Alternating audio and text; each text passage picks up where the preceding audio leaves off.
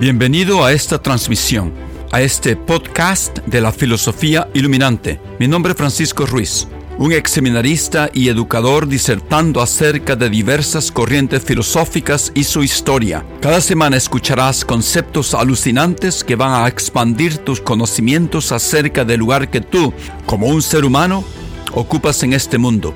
Gracias por pasar un tiempo conmigo hoy. Ahora comencemos con el tema del día.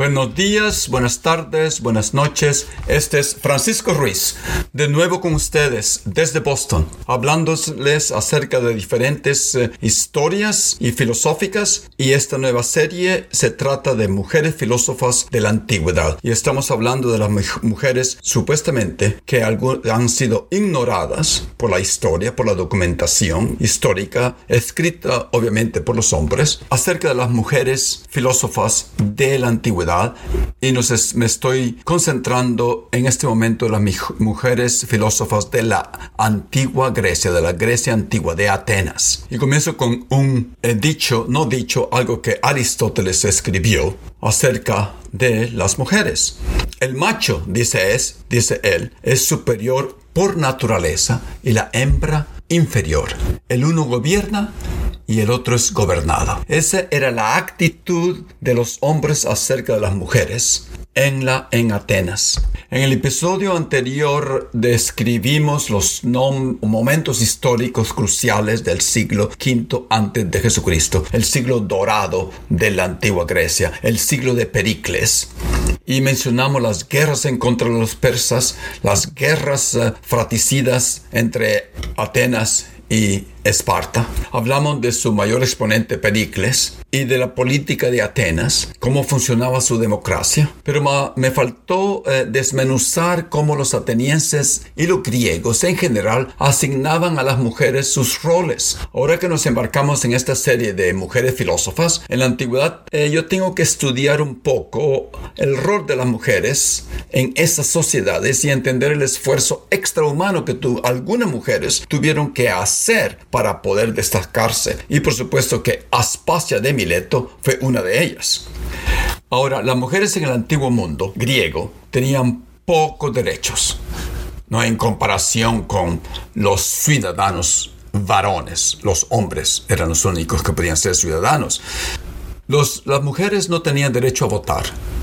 Contemporáneamente, hace pocas décadas que las mujeres pueden votar tal vez hace un siglo en Estados Unidos y en otras eh, civilizaciones, en otros países del mundo contemporáneo, las mujeres no han llegado a votar hasta últimamente. De todas maneras, tenemos que en la antigua Grecia las mujeres no podían votar, obvio. Las mujeres no podían tener tierra.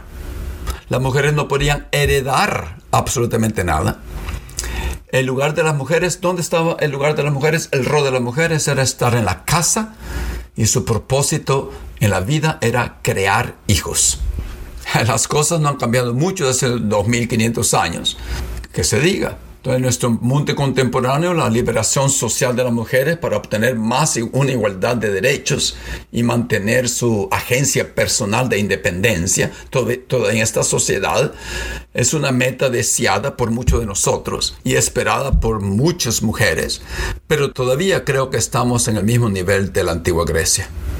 Falta mucho con algunos países más avanzados que nosotros y muchos países menos avanzados que nosotros en Estados Unidos, podríamos decir. Falta mucho para alcanzar igualdad de las mujeres, no solamente para el pago de las mujeres, pero en otros derechos que las mujeres deberían de tener en la sociedad. Entonces, cuando me pongo a pensar acerca de los derechos de las mujeres, yo pienso acerca de mi madre, que creció en un pueblo llamado Chalchuapa, allá en El Salvador, en los años 1930-40 donde ella no tenía absolutamente ningún derecho. Yo no sé si no me acuerdo si las mujeres podían votar en 1930 en El Salvador, en 1940. Pero ella no era absolutamente subyugada del derecho de los hombres, de lo que los hombres podían, podían ser. El hombre mayor, el hermano mayor o el padre era encargado de todo. Así le pasó a mi madre. Mi madre tenía, fue educada para ser ama de casa. Y como muchas otras mujeres en El Salvador, les pasó lo mismo. Iban a al colegio de las monjitas para poder, poder ser educadas a ser unas buenas madres y criar hijos. Y eso era todo. Las cosas no han cambiado tanto. Entonces, eh, en esta descripción general, al pensar del papel de la mujer en la antigua Grecia, hay que también notar que había una diferencia de diferentes polis, eh, de polis, de diferentes ciudades, estados en Grecia, porque cada una tenía sus propios reglamentos. La Atenas, por supuesto, era la democracia, pero era muy, podríamos decir, era demasiado eh, obstinada en mantener a las mujeres subyugadas. A pesar que era una gran democracia, a pesar que Atenas se inventó la democracia, las mujeres no existía democracia para las mujeres. Había una diferencia entre Atenas y Esparta. Los espartanos eran un poquito más avanzados. Las mujeres en Esparta sí podían obtener tierra, sí podían beber vino. En Atenas solamente los hombres podían hacer eso. Y en Esparta también se dedicaban a hacer ejercicios y a practicar ejercicios que los podían a las mujeres se ponían se podían a poder ser mujeres valientes, mujeres que se pudieran usar en la guerra. No estoy seguro si fueron a la guerra misma, pero las mujeres fueron adiestradas a poder defenderse, a poder defender su propia ciudad. Así que pasaban por un entrenamiento físico igual que como los hombres. Eso era en Esparta, así que hay diferencias. Pero estamos hablando de las mujeres, el rol de las mujeres en Atenas. Porque obviamente Aspasia de Mileto fue, pasó y ejerció su poder en Atenas. Y también había categorías de mujeres diferentes en Atenas eh, que no están documentados. Por ejemplo, los documentos de que tenemos son de, las, de los ciudadanos escritos por los varones y los historiadores como Herodoto y, y Tucídides que escribieron acerca del rol de las mujeres. Pero, ¿qué pasa con las mujeres que eran las panaderas, las que de, las tiendas de, Atenas? No sabemos absolutamente nada. ¿Qué pasa con la cotidianamente en el pueblo de las mujeres en Atenas? No sabemos absolutamente nada. con, como una contraposición que a lo que les tocaba a la mayoría de las mujeres en Atenas, habían algunas excepciones. Excepcionalmente, algunas mujeres, como Aspasia de Mileto, se supieron, se consiguieron elevarse más por encima de las limitaciones de la sociedad griega y se ganaron un reconocimiento duradero. Eso, por eso me, me gusta hablar de Aspasia de Mileto, porque a pesar de todo en contra de ella, pudo surgir en medio de todas esas restricciones en contra de su sexo. Ahora, hay un, a mí me sorprende, no me sorprende, pero me intriga saber ¿Por qué los griegos, a pesar de tener ese, esa imagen de las mujeres como un ser inferior a los hombres, se inventaron tantos dioses que eran mujeres, tantas deidades femeninas? Y me gustaría tal vez profundizar un poco en eso, he tratado de pensar, pero ¿por qué tantas mujeres? Como por ejemplo, a pesar de tener un rol limitado en la sociedad griega, hay un elenco sorprendente, robusto de mujeres en la religión griega, en la mitología griega. Comenzando con Atenea, la diosa de Atenas, la gran estatua en la Acrópolis de Atenas, que era la diosa de la sabiduría, la patrona de Atenas. Es como una, es una gran figura poderosa, a pesar que es mujer bendecida con inteligencia, valor y, honor.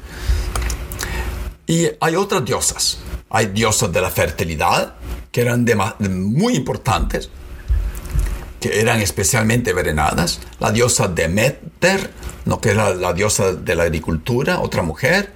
Su hija Perséfone, algunas veces la llaman Proserpina, que era la reina del inframundo griego y eran muy adoradas por los griegos, también mujeres. ¿Por qué? Al igual que en la, literatura de otras culturas de la antigüedad en, Grecia, que era dominada por los hombres, la mujer es, eh, a menudo o está representada como alborotadora, como alborotadora, como celosa, como violenta, como vengativa, como la esposa de Seo, que, se llamaba Era, y muchas de las mujeres en mi pueblo de Chalchuapa que de verdad hablaban, trataban de respetar sus propios derechos, se les veía como alborotadoras. Eso no ha cambiado.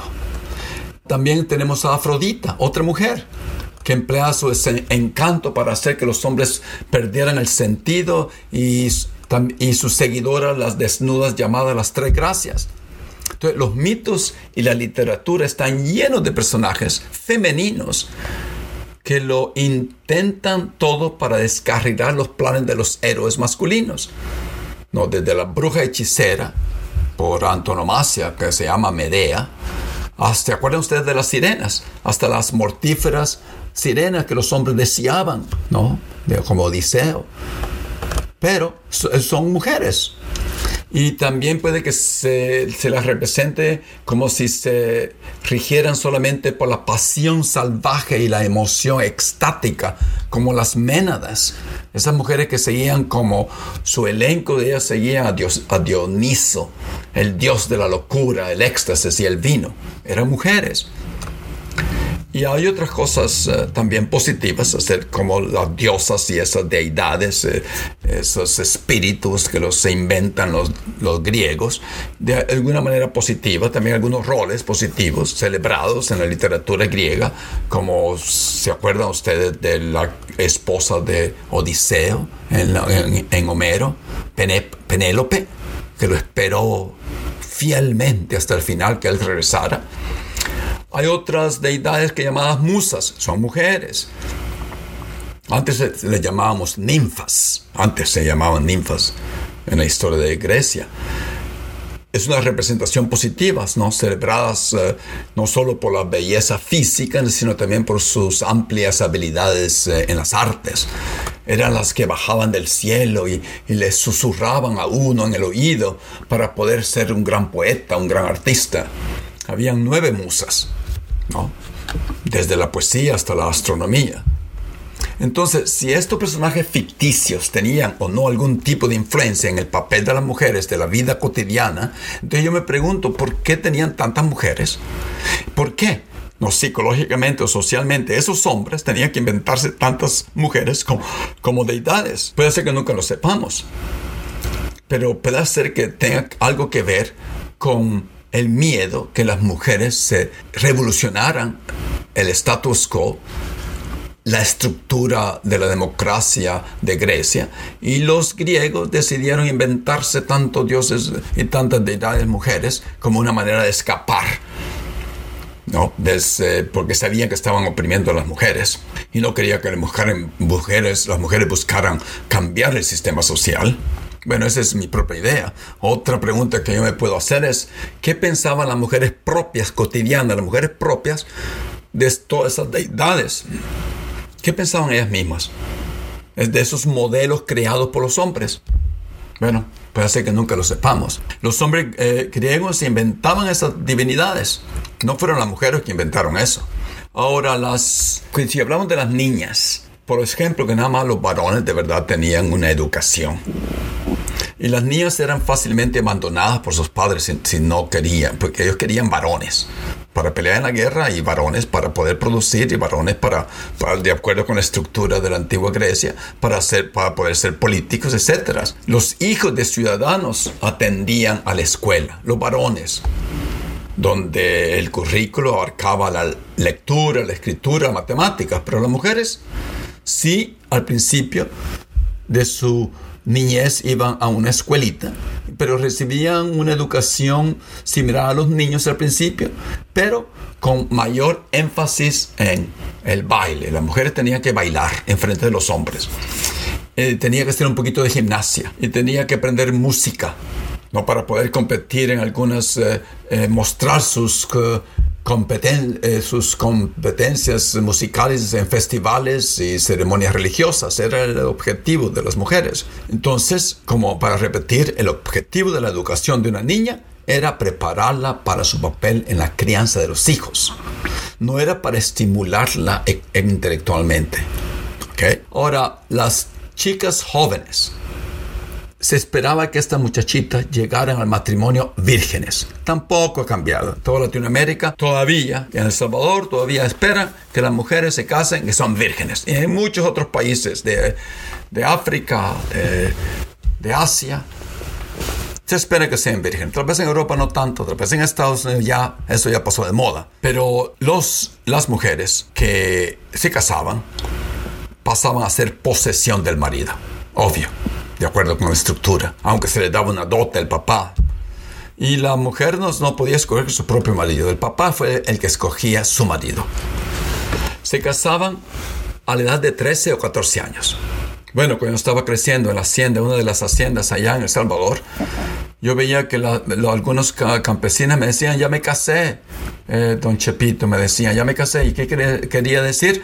No quería decir que fueron a la alcaldía o que fueron a la iglesia para casarse. Quería decir, y eran de 13 o 14 años, que se juntaban con su novio, su novio hacía su propio ranchito y se la llevaba y ya estaban casadas. De 13 o 14 años.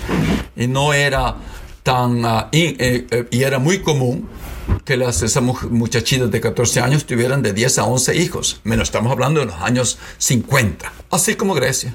No había, no había cambiado. Ah, una cosa importante de saber de Atenas eh, era que se casaba el hombre con la mujer no por amor. No era un amor, era para crear hijos. Para eso se casaba. Y el amor, así como se entiende en este momento en el sentido de pasión, de eros, ese deseo pasional de amor no pasaba con la esposa, pasaba con eh, otras mujeres que los hombres tenían derecho a buscar. Sexo con otras mujeres fuera del matrimonio en Atenas. Sí se esperaba que todas las mujeres se casaran. No habían eh, mujeres solteras en Atenas. No habían leyes o provisiones ni posiciones en la sociedad griega para las mujeres, mujeres adultas solteras. Es- eso no existía. Ahora, en el hogar familiar se esperaba que las mujeres criaran hijos, como he repetido varias veces ya, eh, gestionaran las necesidades cotidianas del hogar.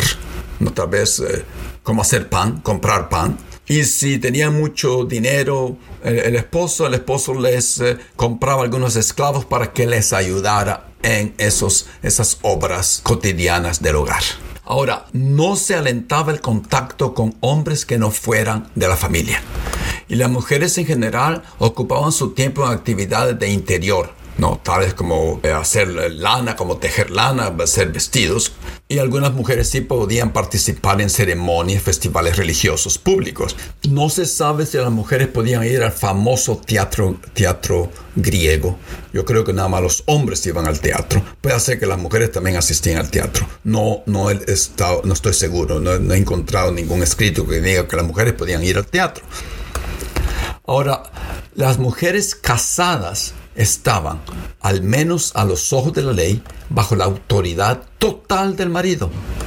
No, ah, ah, yo como mencioné al filósofo Aristóteles, de ellos no tengo una- ninguna duda de que las mujeres eran incapaces intelectualmente. De tomar decisiones importantes para por sí mismas. Todas las decisiones las tomaba el esposo o el tío si el esposo estaba muerto o el padre de regreso. Se esperaba que las mujeres fueran fieles a sus esposos, pero nunca se esperaba que el hombre fuera fiel. Los, las esposas ya sabían que el hombre tenía derecho a no ser fiel. ¿No? a disfrutar libremente de los servicios de las prostitutas, de amantes dentro del hogar o de cortesanas. Y este es un punto importante porque Aspasia de Mileto era supuestamente, en algunos escritos, otros dicen que no es cierto, pero en algunos escritos que era una cortesana, que tenía su propio burdel. Cualquier mujer que no preservara el honor de la familia, no protegiendo la legitimidad de la línea masculina, porque lo importante era hablar de herencia. Entonces el hombre tenía que asegurarse que la mujer era fiel porque él quería que nada, sus propios hijos biológicos eran los que heredara sus propiedades. Ahora, las mujeres que no preservaran el honor de la familia, era un grave, grave crimen y le que prohibía participar, participar en ceremonias religiosas públicas. Ahora, una mujer que descubriera, perdón, un hombre que descubriera que la mujer no fuera fiel, tenía derecho a matar al amante, sin ningún problema. Eh, ahora, para terminar, el matrimonio se podía terminar por tres motivos. El primero y más común era el repudio del marido. No había, si el marido no la quería, diga, no, esta mujer no me parece, ¿qué es lo que hacía? No tenía que dar ninguna explicación y tan solo se esperaba que él regresara la mujer a su papá y regresara el dote. Y se acabó. No no había que dar ninguna explicación por el hombre.